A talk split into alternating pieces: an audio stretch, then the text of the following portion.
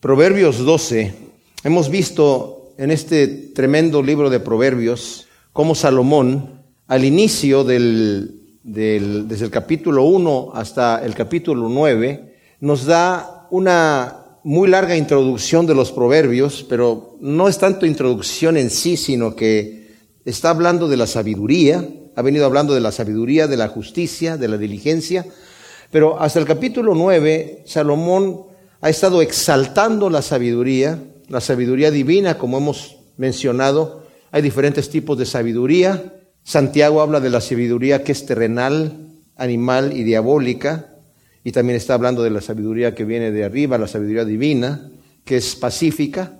Cuando hablamos de sabiduría de Dios, estamos hablando de verdad, estamos hablando de cosas reales, de cosas ciertas, porque sabemos que Satanás es el padre de mentira y se las ingenia muy bien para tener su sabiduría engañosa. Y de hecho hemos visto, y vamos a seguir viendo como en estos proverbios hay un contraste entre el justo y el impío, ¿verdad? Entre el diligente y el perezoso, entre el sabio y el necio, o el que tiene sabiduría, como dijimos, animal, terrenal y diabólica.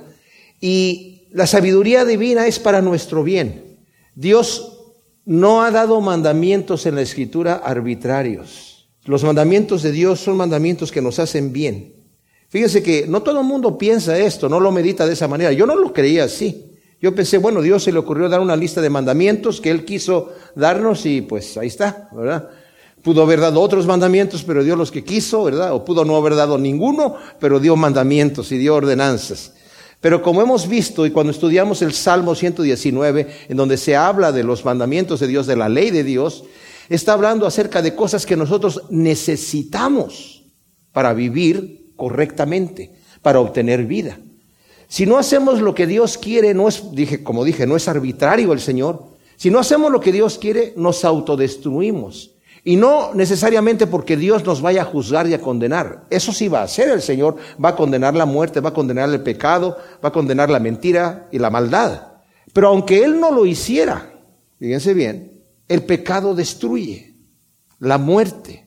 El Señor dice que Satanás no ha venido más que para matar, robar y destruir. Cuando no está con Dios, todos los ángeles que se rebelaron contra Dios y Satanás mismo vinieron a ser demonios que todo lo que hacen y todo lo que quieren hacer es opuesto a Dios.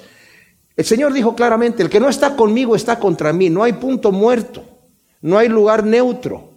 O estamos con Dios o no estamos con Él. Y al no estar con Él estamos en contra de Él. El Señor nos quiere dar vida y como vamos a ver aquí, el Señor ha dicho en varias ocasiones, yo he puesto delante de ti dos caminos, el del bien y la vida y el del mal y la muerte, para que tú escojas, escoge. No son caminos arbitrarios. El Señor dijo, bueno, el que se porte bien yo le voy a dar vida y el que se porte mal le voy a dar muerte. Eso también hizo el Señor. Pero a la vez, ese es el fruto, ese es, ese es el fin. La Escritura dice que la paga del pecado es la muerte. No solamente porque Dios lo dijo y porque se le ocurrió y se le antojó. La palabra pecado significa errar el blanco es querer pasar por la puerta, es querer llegar a tener esa satisfacción. Todos estamos creados con ese deseo de llenar un vacío que tenemos. Queremos estar satisfechos, pero cuando no lo buscamos de acuerdo a lo que Dios quiere para nosotros, nunca nos vamos a satisfacer. De hecho, la escritura nos muestra que la persona que busca su satisfacción personal nunca va a, llenarse. Siempre va a querer más y más y más y más. Y nunca se va a llenar.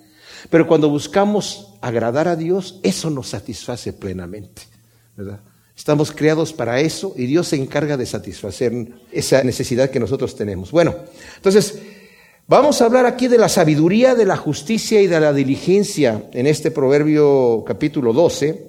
Salomón escribió tres mil proverbios, dice la escritura. Nosotros no tenemos todos los proverbios de Salomón, cada versículo aquí, a partir del capítulo 10 en adelante del libro de Proverbios, empezamos realmente a ver los proverbios en sí. Antes estaba hablando de la sabiduría y estaba hablando de, diferentes consejos, pero los proverbios en sí empiezan en el capítulo 10. Y cada versículo es un proverbio. Hemos mencionado nosotros que el arte, la poesía hebrea, no es como la poesía occidental, que su arte está en la métrica y en la rima, sino más bien en contrastar pensamientos, o decir la misma idea de dos maneras. Y el Señor utilizó este precioso arte hebreo para que en los proverbios de Salomón viniésemos nosotros a entender esas verdades de esta forma. Entonces, la mayoría de estos proverbios van a ser contrastes. Unos cuantos van a decir la verdad de dos maneras diferentes, ¿verdad? Entonces, empieza con estos contrastes y dice, el que ama la corrección ama el conocimiento, pero el que aborrece la reprensión es necio. La palabra corrección, fíjense que la misma palabra que dice corrección es corregir algo que está equivocado, algo que está mal.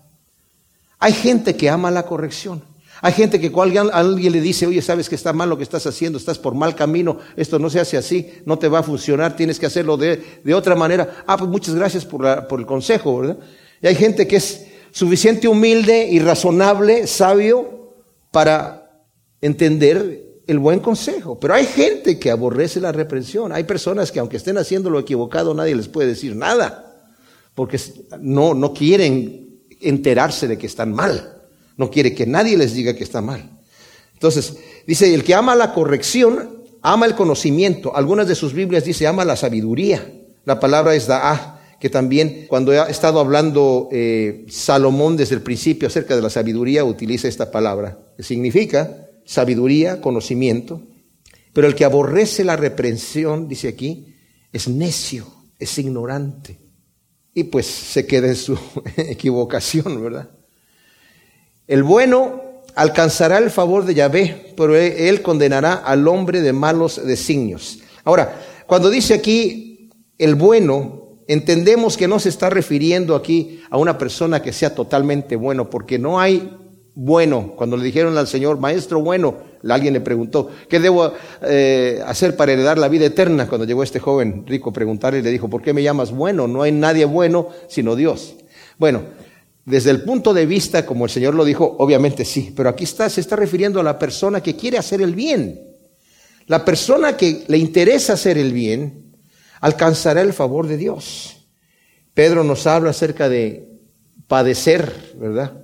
Eh, por ejemplo, en primera de Pedro, si, leemos ahí en el, en el, capítulo 3, nos está hablando acerca de, vamos a padecer de alguna u otra manera, como también ya nos lo dijo antes eh, Pablo en, en Romanos, ¿verdad? Que somos hijos de Dios y, somos herederos de, Dios y coherederos con Cristo, por cuanto también vamos a padecer juntamente con Él. Y ese padecimiento viene por dos razones. Una, porque el Señor está limando todas las asperezas que nosotros tenemos en nuestra naturaleza espiritual. Y otra, porque está creando virtudes en nosotros mismos. Y también porque el mundo nos aborrece. Pero todo esto va desde el plan perfecto que dice el Señor. Dice pues aquí en Primera de Pedro 3.12, porque los ojos del Señor están sobre los justos y sus oídos están hacia su oración, pero el rostro del Señor está contra los que hacen cosas malas. ¿Y quién es el que os perjudicará si os mostráis celosos por lo bueno? Y aun si sufrís a causa de la justicia, sois bienaventurados. No os amedrentéis por temor a ellos ni os turbéis, sino santificad al Mesías como Señor en vuestros corazones y estad siempre prestos a presentar defensa ante todo el que os demande razón acerca de la esperanza que hay en vosotros, pero con mansedumbre y reverencia, teniendo buena conciencia, para que en lo que murmuran de vosotros sean avergonzados los que ofenden vuestra buena conducta en el Mesías. Porque mejor es que padezcáis obrando bien, si lo quiere la voluntad de Dios, que obrando mal. Entonces, el que quiere hacer el bien va a alcanzar el favor del Señor, pero Él condenará al hombre de malos designios. Pablo siempre que predicaba el Evangelio, parte de su mensaje era el juicio de Dios que viene. Viene un juicio. Mucha gente dice, si Dios es tan bueno, ¿por qué permite tanto mal? ¿Por qué permite que el malvado haga? Bueno, el momento, sí está permitiendo en este momento todas estas cosas, pero va a venir un día donde todo el mundo va a ser llamado a juicio y de ahí en adelante se va a acabar el mal y va a ser juzgado el mal. Y el Señor dice que nos está dando oportunidad a que se arrepientan. Dice, algunos creen que Dios está tardando sus promesas, pero Él no quiere que nadie se pierda, sino que todos procedan al arrepentimiento. Y en Romanos capítulo 2 dice, ¿no sabes tú, hombre, que la benignidad de Dios, el hecho de que no ha soltado su mano sobre ti, es para que te guíe al arrepentimiento? Pero por tu corazón no arrepentido estás atesorando juicio para ti. Ahora, El Dios Supremo condenará al hombre que desea y planea hacer lo malo. Los designios del hombre. Lo que contamina al hombre, el Señor le dijo, es todo lo que sale del corazón, lo que está allá adentro, los homicidios, los adulterios. Todas esas cosas están dentro del corazón del hombre y el que los tiene ahí va a llegar a juicio, ¿verdad? El hombre no se afianzará por medio de la impiedad, pero la raíz de los justos nunca será removida. Ahora, aunque el malvado prospere aquí en la tierra, al fin va a ser llamado a juicio. Es más, en el Salmo 73, Asaf que escribe ese salmo, según se cree, o tal vez David lo escribe y se lo pasa a Asaf, pero más bien se cree que Asaf lo escribe. Y si ustedes lo leen, es un salmo en donde el escritor está enfermo, está moribundo casi. Y dice, cuando vi a los malvados prosperar, dije yo, en vano he limpiado mi camino. Porque estos hombres no solamente son ricos y hacen lo que quieren, se burlan de Dios, le dejan a sus hijos grandes herencias, se mueren tranquilos sin que nada les pase. En vano he limpiado mi vida. Y dice, y este pensamiento me, me aturdía, me devoraba, hasta que un día entré en el santuario de Yahvé y vi el fin de ellos. Ellos van a ser llamados a juicio. Así que aunque el impío prospera, su fin va a ser la condenación. Pero el justo, la raíz de los justos nunca será removida. Como dice el Salmo primero, ¿verdad? que es como el árbol plantado junto a corrientes de agua. Y dice también en el Proverbios que vimos, el Proverbio capítulo 10, eh, versículo 25, cual pasa el torbellino desaparece el malo, pero el justo permanece para siempre. Versículo 4 dice, la mujer virtuosa es corona de su marido, pero la que lo avergüenza como carcoma en sus huesos. Ciertamente, el Proverbio 31, que es el último de los proverbios, habla acerca de la mujer virtuosa y el marido está orgulloso de la mujer que es virtuosa, ¿verdad? Porque es prudente, porque es trabajadora, porque es prudente con su lengua, es prudente con sus acciones. Pero la que lo avergüenza, dice, es carcoma en los huesos. Ahora esto también se aplica para el marido, ¿eh? No, no, no solamente que la mujer avergüenza al marido, es, es terrible. Yo he estado con amigos que les gusta así como de chiste, ¿verdad? Hacer broma de su esposa allí, avergonzándola. Y qué, qué mal se ve eso. Creen que se ven bien, pero se ven terribles, ¿verdad? Así que aquí habla acerca de, de honrar el uno al otro. Porque la mujer que dice aquí que avergüenza a su marido lo está carcomiendo en los huesos, ¿verdad? El versículo 5 dice, los pensamientos de los justos son rectitud, pero los consejos de los impíos son engaño. Dice la versión de Reina Valera contemporánea, los justos solo piensan en la justicia. O sea, quieren hacer lo que es correcto. El que es justo piensa en hacer lo que es correcto. No le están torciendo el brazo para, ay, quieren que me porte bien el Señor y no me deja hacer que, esta cosa que yo quiero hacer. El que realmente es justo quiere hacer la justicia. A veces no puede por su carnalidad, pero quiere hacer la justicia.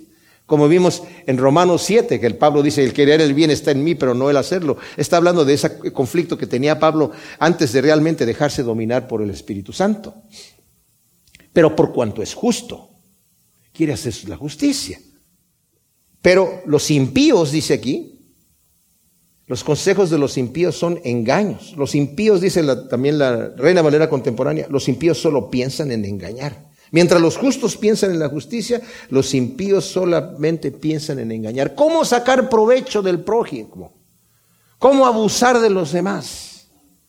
Y hay gente que, que no descansa hasta que sucede esto. Eh, en otra ocasión creo que hablé de este mal que hay en el, en el hombre, ¿verdad? Que a veces no es tanto que yo consiga algo y, lo compré eh, barato, ¿verdad? Y no gasté mucho dinero. A, lo mejor tenía suficiente dinero para comprarlo como debiera ser, pero de repente eh, le cambié la etiqueta, ¿verdad? Y, o no sé, le hice un rayoncito aquí, le quité un botón y mire señor, le falta un botón, tiene que rebajarle aquí, ¿verdad? Y hay gente que esas, esas cositas como que es un triunfo, ¿verdad? Porque piensan en el engaño. Y cuando ganan el negocio con engaño, ¡uh! Gané.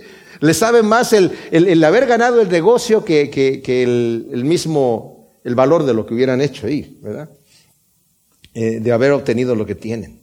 Las palabras del malvado son acechanzas mortales, pero a los rectos los libra su propia boca. Los malvados, sus palabras son acechanzas mortales para acechar a otros y para acecharse a ellos mismos. Las palabras del malvado lo perjudican a él y perjudican a otros. Pero los rectos, dice aquí, a los rectos los libra su propia boca. Sus palabras de prudencia, sus palabras de sabiduría, los libran del conflicto. Se derrumban los malvados y ya no existen, pero la casa de los justos permanecerá. Aquí va esto con referencia también al versículo 3, dicho de otra forma, ¿verdad? El hombre no se afianzará por medio de la impiedad, pero la raíz de los justos nunca será removida. Acá dice, se derrumban los malvados y ya no existen, pero la casa de los justos permanecerá. Versículo 8 dice, conforme a su sabiduría es alabado el hombre, pero el perverso de corazón será despreciado. El hombre que es justo es alabado aún entre los necios, conforme a su nobleza, conforme a su sabiduría. Es una persona que es admirada y es alabada aún entre los necios, ¿verdad? Pero el perverso de corazón es despreciado. A nadie le cae bien una persona que es demasiado orgullosa, que es demasiado perversa, demasiado prepotente, ¿verdad? Tal vez ellos se alaban a sí mismos mucho, se creen mucha cosa, pero eh, caen mal, caen mal definitivamente y pues es despreciado por los demás. Más vale el modesto que tiene servidor que el que se alaba y carece de pan. Este va con el, con el proverbio anterior. O sea, aquí dice una persona que es modesta, alguna de sus Biblias dice uno que es despreciado por el mundo, pero que tiene servidor. O sea, alguien que la gente tal vez no admira. Esto no lo está diciendo no tanto de, la, de, lo que el pueblo, que la gente alaba al hombre o lo desprecia por ser malvado y lo alaba por ser justo, pero de repente puede haber que uno es tan modesto, tan humilde, tan tranquilo, que la gente no lo aprecia.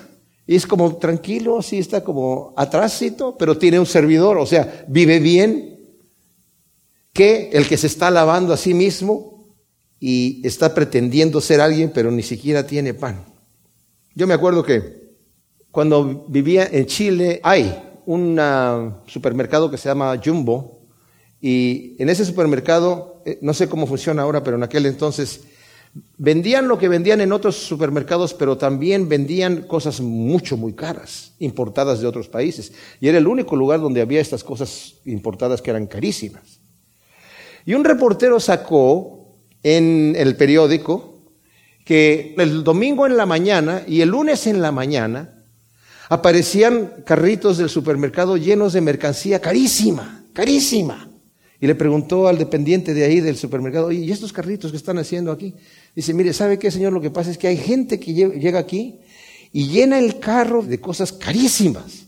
Y si anda paseando por ahí de repente, hola Juanito, ¿cómo estás bien? ¿Qué andas haciendo? Comprando nada más. Mira lo que está comprando Juanito. O sea, wow, ¿verdad? Caviar de Rusia y cosas así por el estilo, ¿verdad? Y al final cuatro horas paseándose por ahí, saludando gente, ¿y cómo estás? Y, al final dejaron el carrito ahí y se iban a su casa.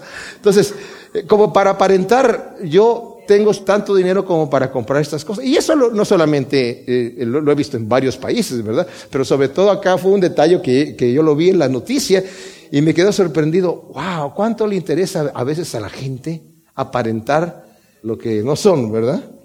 Entonces dice, por eso dice, más vale el modesto, el tranquilo, pero que tiene su servidor, tiene una persona que, trabaja para él y que el que se alaba mucho y carece de pan. El justo atiende al sustento de su bestia, pero aún las compasiones de los inicuos son crueles. Una persona que es justa estima a los animales, los ve que son criaturas de Dios. Yo me acuerdo que mi papá para mí fue un ejemplo así, de que bueno, fue, era agricultor, tenía también ganado, pero me acuerdo que a los animales los trataba siempre con mucho eh, respeto y con mucho cariño. Y los animales respondían a eso. Me acuerdo que una vez estaba con una carreta que tenían ahí de, jalada por un par de mulas aunque tenía tractores para trabajar, pero a veces utilizaban esta carreta sobre todo para meterse en lugares con más lodo y todo esto. Y justamente estaba en un lugar de mucho lodo y la carreta estaba atascada y estaban los tipos ahí que estaban a, cargo de eso, pues dándoles de, golpes a las mulas para que sacaran la carreta y las mulas nada más pues no podían atajarse los golpes, casi le contestaba como la mula de Balam, oye, ¿qué te estoy haciendo yo, verdad? Y llegó mi papá y le dijo, oigan ustedes que no saben tratar a los animales, ¿verdad? Y empezó ahí a agarrar, a, sobar a las mulas en la, cabeza y dice, a ver, preciosas, vengan para acá. Así como, y las mulas le echaron ganas y sacaron la carreta. Y yo me quedé sorprendido de que, claro, dice, me decía mi papá, es que los animales responden a la actitud que tú tienes también, aprecian eso, ¿verdad?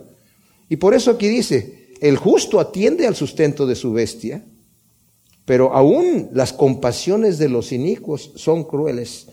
El inicuo, aún cuando quiere tener compasión, es cruel. No se sabe portar bien, no sabe ser amable. Y, no solamente con la bestia, ¿verdad? Sino con cualquier, cualquier persona. El que labra su tierra se saciará de pan, pero el que persigue lo vano carece de entendimiento. O sea, el hombre trabajador siempre tendrá lo suficiente. Y dice en la nueva traducción viviente, el que se esfuerza en su trabajo tiene comida en abundancia, pero el que persigue fantasías no tiene sentido común. Yo realmente no tengo respeto por una persona que dice es que yo no tengo suficiente dinero porque no tengo, no tengo dinero, no tengo trabajo. Yo anteriormente era músico, esa era mi profesión, de eso vivía. Cuando conocí al Señor, de repente empecé a buscar otros trabajos porque el ambiente donde yo me movía, pues no, me gustaba. Entonces, y tuve que meterme a hacer de, cualquier cosa. O sea, tenía que sostener a mi familia. Entonces, nunca eh, me gustó estar de flojo y de necesitado. O sea, si el Señor me dio un par de manos y me dio piernas para caminar, podemos trabajar, ¿verdad? Y por eso dice aquí, el que trabaja, el que trabaja lo que Dios le ha dado, se saciará de pan. Pero el que persigue los sueños, las fantasías, no es hasta que yo llegue al lugar correcto, hasta que tenga lo que yo quiero hacer, yo no me voy a ensuciar las manos en este trabajito acá. Pues, ¿qué va a tener? No va a tener nada. Carece de entendimiento. Proverbios 12, 12. Estamos viendo aquí varios contrastes entre el justo, el impío, entre el sabio y el necio, entre el diligente y el perezoso, ¿verdad? Que esto es sabiduría que Dios nos da para que sepamos conducirnos en esta vida y poder cosechar lo bueno que Dios tiene para cada uno de nosotros. Dice el versículo 12, el impío codicia el botín de los malvados, pero la raíz de los justos da fruto.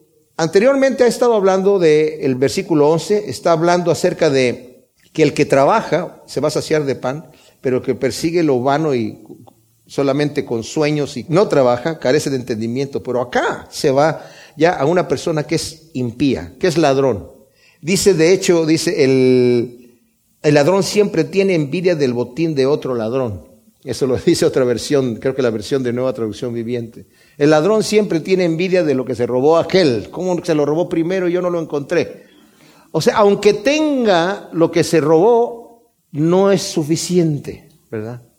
Y, es interesante cómo eh, muchas veces estos ladrones no tienen discernimiento para darse cuenta del mal que hacen. No sé si ustedes han visto, en el internet salió que filmaron allá en Brasil a un ladrón que viene en un auto y se para enfrente de una farmacia para robar. Entonces se baja del carro y va a la farmacia y cuando y mientras está robando en la farmacia llega otro y le roba el carro y se va en el carro. Entonces cuando él sale, sale con una bolsa con el dinero que se robó de la farmacia y está mirando para todos lados así el carro porque lo dejó enfrente de la farmacia y esto está filmado con la cámara de seguridad de la farmacia. Entonces está el tipo así y mientras está mirando llega otro corriendo y le quita la bolsa y se la roba, ¿verdad? Entonces acto seguido se ve el tipo, porque esto lo sacaron en un noticiero, que está en la, en la delegación de policía reclamando que le robaron el carro.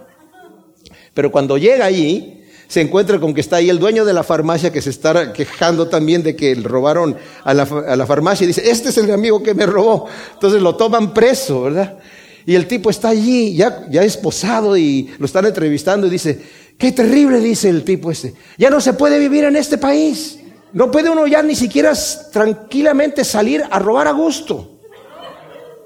dice, ya, ya no hay respeto aquí en este lugar. Apenas tenía un día con el carro. ¡Wow! Le dice el tipo, dice, ¿y cuánto le costó el carro? ¿Cuánto pagó por él? Pagado, dice yo. No, me lo robé. Dice, pero ¿por qué te quejas? Dice, porque era mío, ya me lo había robado. qué increíble. El impío codicia el botín de los malvados, de otro ladrón. Pero la raíz de los justos da fruto. O sea, realmente el justo al fin va a ser bendecido por el Señor. En la falsedad de sus labios se enreda el malvado, pero el justo saldrá de la tribulación. El malvado se descubrirá a sí mismo, así como acabo de hablar de este ladrón, ¿verdad? Que hablando de todas esas cosas salió que, eh, que incluso también se robó el auto. Entonces, imaginan ustedes ya los cargos que salieron en contra de él. El pastor Chuck Smith dice que una vez un tipo, eh, hace muchos años, se robó la caja de la ofrenda de la iglesia de Calvary Chapel allá en Costa Mesa. Y reventó la caja y sacó el efectivo y tiró la, la caja con los cheques que estaban ahí. Entonces la policía encontró la caja con los cheques y pues dieron aviso a la iglesia, ¿verdad? Y se levantó el reporte y todo eso. Años después, una mujer que iba a la iglesia, una cristiana, eh, pues eh, cayó un poquito en pecado y de repente estaba en un bar tomando y cuando estaba en el bar oyó al ladrón este que estaba ahí como eh, presumiendo de que se robó la, la, ofrenda de la iglesia y salió afuera y habló a la policía y, lo, lo agarraron al ladrón este, porque ya tenían el reporte. O sea, en la falsedad de sus labios se enreda el malvado justamente. Pero el justo saldrá de la tribulación. Al final va a ser librado el justo. En el proverbio anterior, bueno, el capítulo 11, versículo 8, dice, el justo es librado de la tribulación y el impío entra en lugar suyo. Versículo 14. De lo que uno habla se saciará y de lo que uno hace le pagarán. Ahora, aquí dice la revisión de Reina Valera contemporánea, el hombre se sacia del buen fruto de su boca y recibe su paga según la obra de sus manos. Ciertamente. Aquí está hablando de, de lo que la persona, cómo, cómo se conduce con prudencia con su boca. Hay una doctrina falsa que le llaman la palabra de fe entre comillas que lo que tú dices va a acontecer. Si tú dices una cosa negativa, te va a acontecer. Así que no digas nada negativo. Si tú dices, eh, estoy muy enfermo de, no sé, ay, ya dijiste, ahora te estás enfermo. No declares que eres, estás enfermo, declara que estás este, sano. Yo me acuerdo que una vez a una joven que estaba allá en Londres, eh, estaba, eh, pero enferma, estaba goteando de la nariz, le digo, wow, te dio gripe muy fuerte, ¿verdad? Rechazo esa palabra. Y yo, wow, dije yo, o sea, ¿qué le voy a decir? ¿Está sana? ¿Verdad? No. Eh, no se refiere a esto, este versículo aquí, y otros más que vamos a estar viendo, de donde toman, eh, de lo que uno habla se saciará. Cuidado, lo que tú dices, si dices, si declaras prosperidad, si sacas tu billetera y dices, oh, billetera gorda, llena de dinero, con cuenta creciente en el banco, y esta doctrina viene de que dice que así como Dios por medio de la palabra dijo sea la luz y la luz fue hecha, y nosotros somos hechos a semejanza de Dios, nosotros también podemos decir cosas así. Nosotros no podemos decir cosas así. Y la Biblia está llena de, situaciones, por ejemplo, Jacobo, cuando escuchó y vio todo lo que estaba pasando con, con Benjamín, ya después cuando José estaba ya al lado de Faraón, ¿verdad? Y, el Señor tenía el plan de llevarse a, la familia de Jacob a eh, Egipto y utilizar a Egipto como el vientre materno para dar nacimiento a la nación de Israel, que fue en efecto lo que pasó. Jacobo dijo, todo esto es en contra mía. Y no le pasó nada, al contrario, ¿verdad? Entonces, este, no es así como algunos dicen. El camino del necio es recto ante sus propios ojos, pero el que escucha el consejo es sabio. El necio se engaña y vive engañado. Ciertamente, El camino del necio es recto ante sus propios ojos solamente. Dice Proverbios 3, 7, no seas sabio en tu propia opinión, teme a Yahvé y apártate del mal. Y luego el Proverbio 16, 2, todos los caminos del hombre son limpios en su propia opinión, pero Yahvé pesa los espíritus. La escritura nos habla de que no seamos sabios en nuestra propia opinión y que no tengamos un concepto falso de nosotros mismos también. Gálatas 6.3 también. Pero el que escuche el consejo es sabio. O sea, por un lado, el necio cree que está bien, pero está mal, porque es recto ante sus propios ojos, pero el que escuche el consejo es sabio. El necio manifiesta su ira al instante, pero el prudente pasa por alto la injuria. El irritarse fácilmente es necedad y no valentía. El prudente pasa por alto la injuria. Nos dijo también ya en el Proverbios 10, 12, el odio suscita rencillas, pero el amor cubre toda suerte de ofensas. Y del 17 al 20 vamos a ver aquí las palabras del justo y las palabras del contrastadas con las palabras del impío. El testigo veraz declara con justicia, pero el testigo falso con mentira.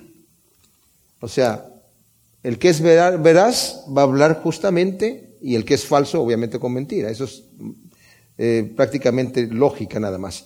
Hay quien profiere palabras como estocadas, pero la lengua de los sabios es medicina. Las palabras del necio hieren. Y como vimos anteriormente, aun cuando se dicen de broma. De hecho, ¿sabían ustedes que hay gente que le gusta hacer bromas de las personas y en la broma burlarse? O, sea, dentro de lo que está diciendo son cosas como de chiste para caer bien delante de los demás, pero se ríen todos excepto la persona que es eh, de la que están hablando, ¿verdad? Son como estocadas. La palabra escarnecedor significa especialmente eso, la persona que le gusta hablar de chiste, ¿verdad? Algo así como de broma, pero en realidad está atacando, se está burlando y está degradando.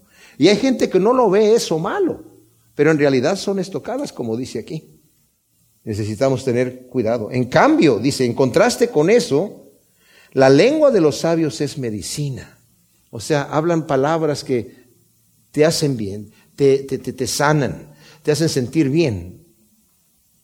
A veces necesitamos darnos cuenta qué es lo que hacemos con nuestra boca y de esa manera nos vamos a dar cuenta si somos necios o si somos sabios. El labio veraz permanece para siempre, pero la lengua mentirosa por un instante. O sea, la verdad siempre sale a la luz. La mentira también, pero la mentira sale para ser descubierta para vergüenza. Y la verdad sale a la luz para ser descubierta para honra. Hay engaño en el corazón del que trama el mal, mas para los consejeros de la paz hay alegría. El malvado se maneja con engaño para lograr su iniquidad. Tenemos como ejemplo los fariseos, cuando venían a tentar al Señor, venían con, con, palabras engañosas. El Señor los veía perfectamente bien, sabían lo que estaba en su corazón. Dice el Señor que Él sabía lo que había en el corazón de las personas. Y cuando venían, maestro, bueno, te queremos preguntar una cosa, ¿verdad? ¿Cuál es el más grande mandamiento? Y el Señor siempre les contestaba, ¿por qué me tientan hipócritas? ¿Verdad? Y no era porque querían saber cuál era el más grande mandamiento. Tú, si tú no nos dices que, necesitamos, queremos escuchar tu instrucción. El Señor les respondía de cualquier manera, aunque venían con engaño, el Señor les respondía con verdad. Y en esa ocasión les dijo, ¿quieren saber el grande mandamiento? Claro, ¿cuál era la tentación allí? De que estaban ahí los intérpretes de la ley, los escribas, y que si tú dices que hay un mandamiento más grande que otro, aquí vamos a tener una grande discusión. ¿Verdad? Y él sin titubear les dijo, el primero y más grande mandamiento es este, amarás a Dios con toda tu alma, con toda tu mente y con todas tus fuerzas. Y el segundo es semejante, amarás a tu prójimo como a ti mismo y de esto depende toda la ley y los profetas. Y los dejó así. Cuando vinieron a preguntarle acerca de, la moneda, ¿es justo dar tributo a César o no, maestro? Queremos saber lo que tú nos digas. Y también les dijo, ¿por qué me tientan hipócritas? Venían con engaño. Pero el Señor les da la respuesta. Porque si, y ellos dijeron, aquí lo tenemos, porque si responde, si es lícito dar tributo a César, va a quedar bien con los herodianos que están aquí presentes, va a quedar bien con el pueblo romano, pero va a quedar mal con todos los judíos que aborrecen pagar tributo a César. Y lo van a aborrecer y ya van a decir, ah, no, ya no queremos escuchar más a este Mesías. Pero si dice, no es lícito dar tributo a César, aquí están los soldados y aquí están los herodianos, se lo van a llevar preso. Entonces dijo, a ver, préstame una moneda y le pasaron un denario que tenía, el Señor ya sabía que iban a pasar el denario, que tenía la cara del César grabada y dice, ¿de quién es esta imagen ahí? De César. Dale a César lo que es de César y a Dios lo que es de Dios. Y los dejó callados. Pero venían con engaño. ¿Por qué? Pues porque estaban tramando mal. Pero los consejeros de la paz hay alegría para ellos. Ninguna iniquidad es deseada por el justo, pero los malvados están colmados por el mal. Aquí vuelve a repetir algo que ya nos había dicho. El justo no desea hacer mal. No desea hacer mal. Dice la eh, Reina Valera, ninguna adversidad acontecerá al justo, mas los impíos serán colmados de males. El malvado, por otro lado, desea hacer lo malo. Ahora, dice la revisión de Reina Valera, en que dice ninguna adversidad acontecerá al justo, también es una traducción que es factible para este versículo. Entonces, quiere decir que si yo soy justo no me va a venir ningún problema, pero como vienen, vienen problemas y vienen tribulaciones. Bueno, pero vienen problemas y tribulaciones. Si yo veo el cuadro completo como lo vimos en Romanos, nos dice el Señor que todas las cosas ayudan para bien a aquellos que aman al Señor, ¿verdad? Somos herederos de Dios y coherederos con Cristo Jesús por cuanto vamos a padecer. Pero, dice Pablo en el siguiente capítulo, en versículo 18 de Romanos 8, pero todas las cosas que nosotros padecemos aquí no se comparan, no son de la misma categoría con el peso de gloria que vamos a recibir por cuanto de las cosas que hemos estado padeciendo aquí. El Señor dijo también en el Sermón del Monte, bienaventurados cuando padeces por causa de la justicia y cuando padeces por causa de mi nombre, del reino de Dios, Gózate y alégrate porque tu galardón va a ser grande en extremo. Sí padecemos, pero padecemos, como dije yo, porque el Señor está limando todas esas asperezas en nuestro espíritu para que realmente hacernos crecer y llegar a ser más a la imagen de Cristo Jesús.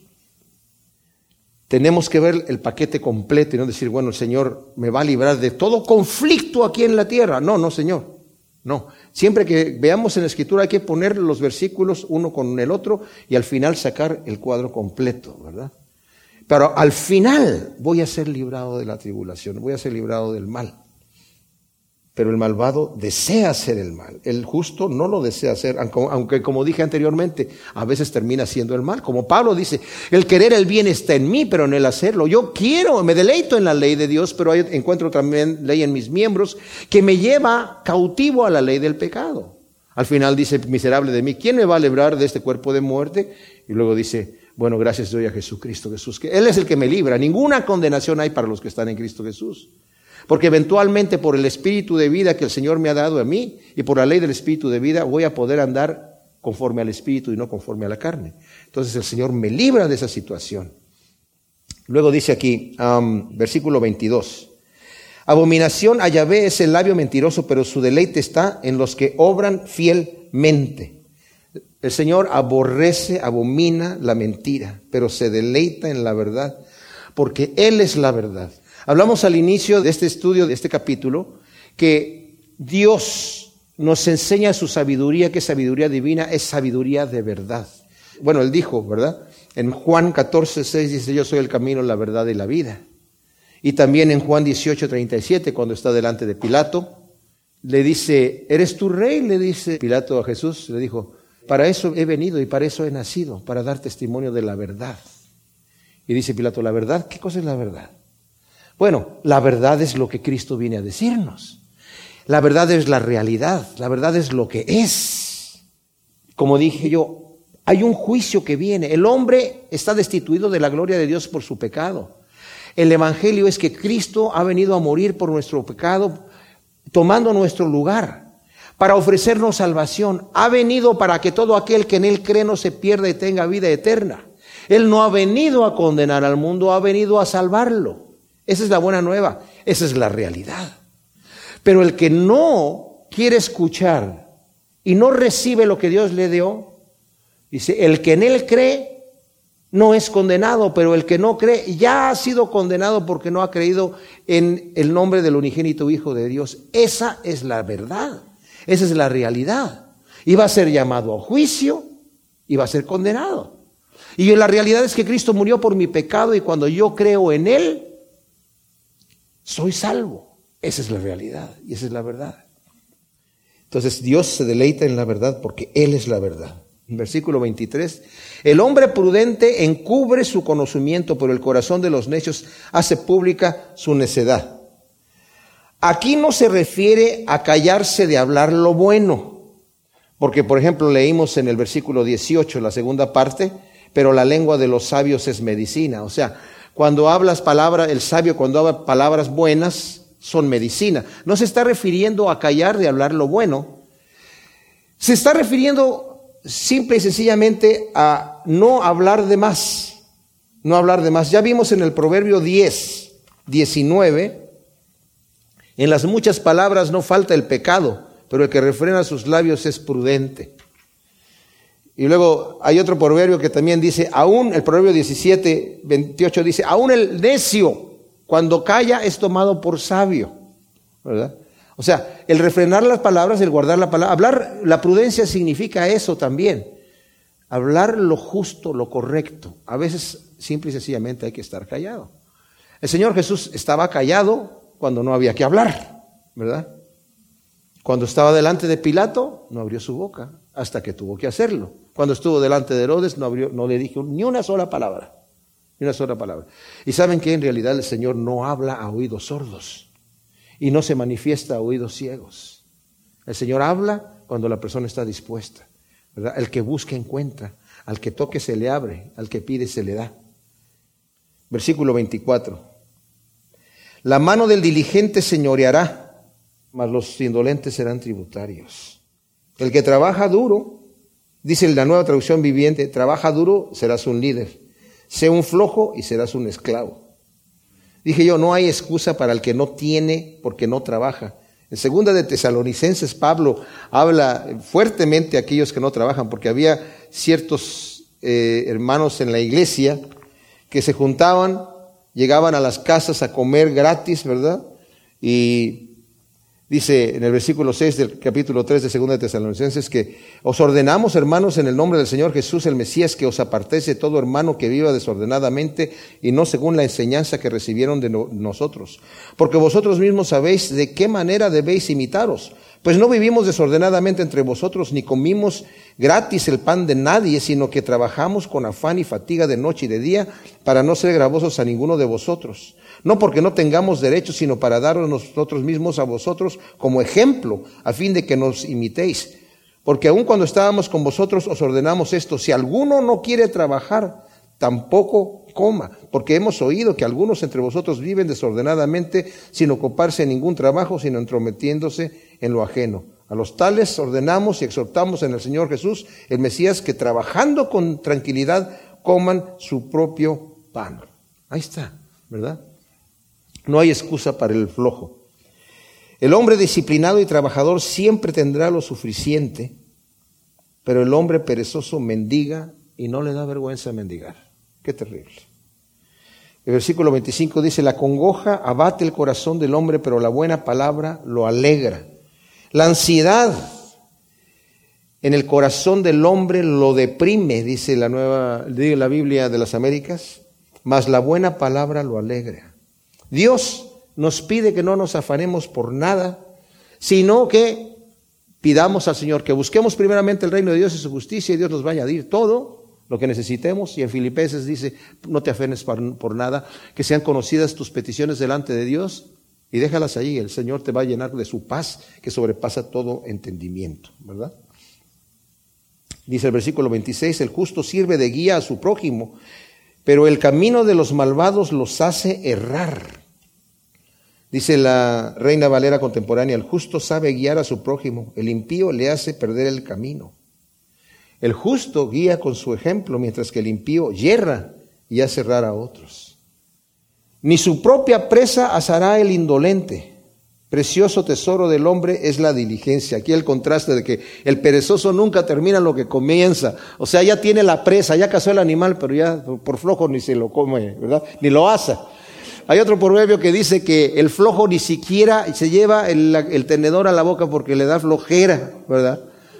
Qué barbaridad.